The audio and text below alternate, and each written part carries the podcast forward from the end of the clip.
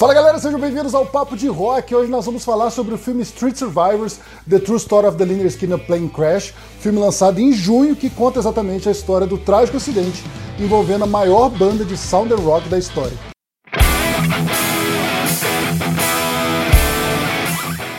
O filme Street Survivors, The True Story of the Lynyrd Skinner Plane Crash, que narra exatamente o trágico acidente aéreo que vitimou membros da Lynyrd Skinner em 1977, foi lançado em DVD e Blu-ray no dia 30 de junho. O filme foi apresentado oficialmente no dia 16 de fevereiro em um festival em Los Angeles e conta basicamente a história desse emblemático acidente sob a ótica do baterista da banda, o Artemus Pyle, e esse detalhe é muito importante, você vai saber por que é importante daqui a pouco. O Lynyrd Skinner é uma banda formada em Jacksonville, na Flórida, em 1964. Isso mesmo, eles não são do Alabama. A banda é dona de inúmeros sucessos, como Tuesday's Gone, Simple Man e Free Bird, que são músicas que foram gravadas é, em seu álbum de estreia, em 1973, além do sucesso maior, Sweet Home Alabama, incluída no segundo álbum de 1974. Entre 1973 e 1977, o ano do acidente aéreo, a banda lançou cinco álbuns, ganhou projeção mundial é, e tornou-se a grande referência do Southern Rock no mundo, assim, uma bandeira que eles mesmos fizeram questão de levantar. O Skinner ganhou grande notoriedade em outubro de 1977, quando o avião onde estavam 26 pessoas, entre integrantes, equipe é, e tripulantes, que iam um show na Louisiana, caiu em uma área pantanosa no, no Mississippi. Seis pessoas morreram nesse acidente, incluindo três integrantes da banda, a back vocal Cassie Gaines, o irmão dela, o guitarrista Steve Gaines, e Ronnie Van Zant, que era o líder, vocalista, alma e compositor do, do Lynyrd Skynyrd. a história desse acidente já foi contada e recontada diversas vezes por diversas pessoas, muitos ângulos sobre diferentes informações, e a maioria fala mais ou menos a mesma coisa. É, meu objetivo aqui não é falar sobre a história da banda, mas queria focar em alguns detalhes desse acidente que muita gente não sabe. É mesmo, é? Esse é até um detalhe conhecido. A banda lançou em 1977, no dia 17 de outubro, o álbum Street Survivors, que era um disco extremamente promissor. Dia 17 de outubro são três dias antes do acidente fatídico. E na capa do disco, os músicos aparecem envoltos em chamas. Após o acidente, a pedido da viúva de Ronnie Van Zant, esse álbum foi recolhido e uma nova capa foi produzida. As capas originais da época de 77 hoje são muito raras. E sobre o acidente, alguns fatos curiosos e algumas coincidências estranhas. O Rony Van Zant, vocalista, se referia constantemente a si mesmo como Mississippi Boy, é, mesmo não tendo nenhuma relação clara com o Estado, e quando era questionado sobre isso, por que se chamava assim, ele também não sabia responder. O avião caiu no Mississippi. Além disso, ele falava sempre que não chegaria aos 30 anos, isso era recorrente entre os amigos e as pessoas que estavam à sua volta, e ele morreu com 29. Sobre o avião era uma banheira da década de 40, modelo Convair 260, que já estava mais para lá do que para cá. É, o avião já havia dado alguns sustos na banda naquele ano, e a ideia era aposentar o avião em breve. No, no fatídico voo de, do dia 20 de outubro de 77, a Cassie Gaines, uma das vítimas fatais, havia inclusive resistido sobre viajar com o grupo na, naquele dia, mas acabou sendo convencida e morreu. Durante esse voo, uma das turbinas que já havia dado problema antes voltou a dar problema. É, aí o copiloto faz uma manobra para transferir o combustível dessa turbina para outra turbina e acaba errando e jogando o combustível fora. E aí você adivinha qual foi a causa do acidente? Não sei. Falta de combustível. Outro detalhe, o Artemus Pai, o baterista, logo após o acidente, é, ele está muito machucado, ele sai dos escombros do avião e começa a andar para buscar ajuda. E ele tinha um grave ferimento no peito, inclusive, com muitas costelas quebradas. E ele atravessa um terreno pantanoso, anda pra caramba até chegar a uma fazenda.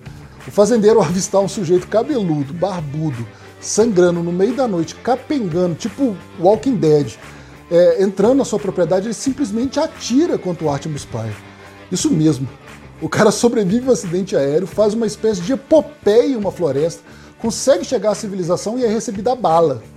Felizmente, o Artemus também sobreviveu ao tiro e essa é uma das histórias do filme lançado esse ano sob a sua ótica. Sobre o filme, o projeto do Street Survivors é, já começou com problemas. Para início de conversa, o nome nem seria esse, sim Freebird. Mas uma ação na justiça dos demais integrantes da banda proibiu isso, e, não só isso. Quando Pyle anunciou os planos de contar a vida dele em uma cinebiografia, ele reconheceu que Leonard Skinner não havia autorizado o filme, fazendo com que não fosse possível incorporar músicas da banda no longa. Isso mesmo. O filme sobre o acidente do Lynyrd Skinner não tem músicas do Lynyrd Skinner. É, o filme é da produtora Cleopatra Records, que é uma pequena produtora. A, o longa é uma espécie de produção independente, parece exatamente uma produção independente.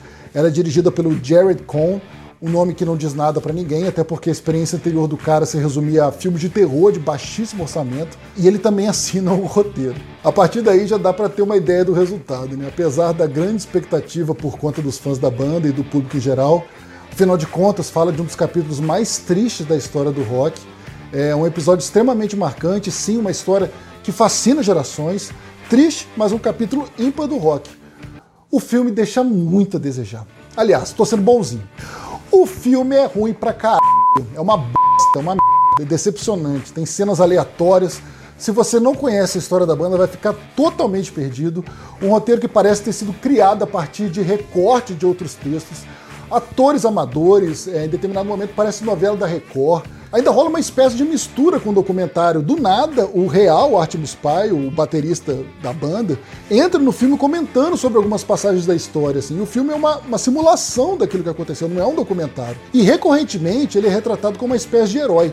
É, às vezes uma relação fraternal com Rony Van Zant, que era a alma da banda, e outras vezes, como numa cena que ele impede um fã de apanhar de seguranças, uma cena até meio perdida no meio do filme. E até no episódio final, onde ele. no final do filme, onde ele realmente foi um herói, quando foi procurar ajuda após o acidente, é, parece ter sido exagerado. Assim. As cenas do músico correndo no meio da mata, subindo montes, enfrentando cobras, é, sem tirar o mérito do cara, naturalmente, do que ele realizou, até porque o cara sobreviveu à queda de um avião, levou um tiro e ainda está aqui para contar essa história. E vou resumir com duas palavras: parabéns! O filme não foca na banda, só nele.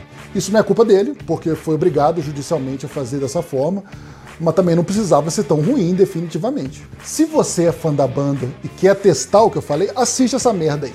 Agora, se quiser economizar uma hora e 32 minutos da sua vida, ignore esse longa-metragem. Ah, Fabiano, mas eu sou fã da banda e eu adoraria ver o filme deles. Procure pelo documentário If I Live Tomorrow, de 2018, e que está disponível na plataforma digital do canal Bis. Mas é um documentário que conta a história da banda do início ao fim, do acidente é, o que, que aconteceu depois e pasme. Tem músicas do Liner Skinner. Uau, just. Uau! Bravo! Bom, essa é a minha dica para hoje. Se você já viu um desses filmes, o Street Survivor ou If I Live Tomorrow, volta aqui para me contar o que achou. E não se esqueça, toda quinta-feira tem Líder Rock Clube às 20 horas na Líder FM. Se você é de Ubal região, é só sintonizar no 103,5. Se não, líderfmubá.com.br. Até a próxima!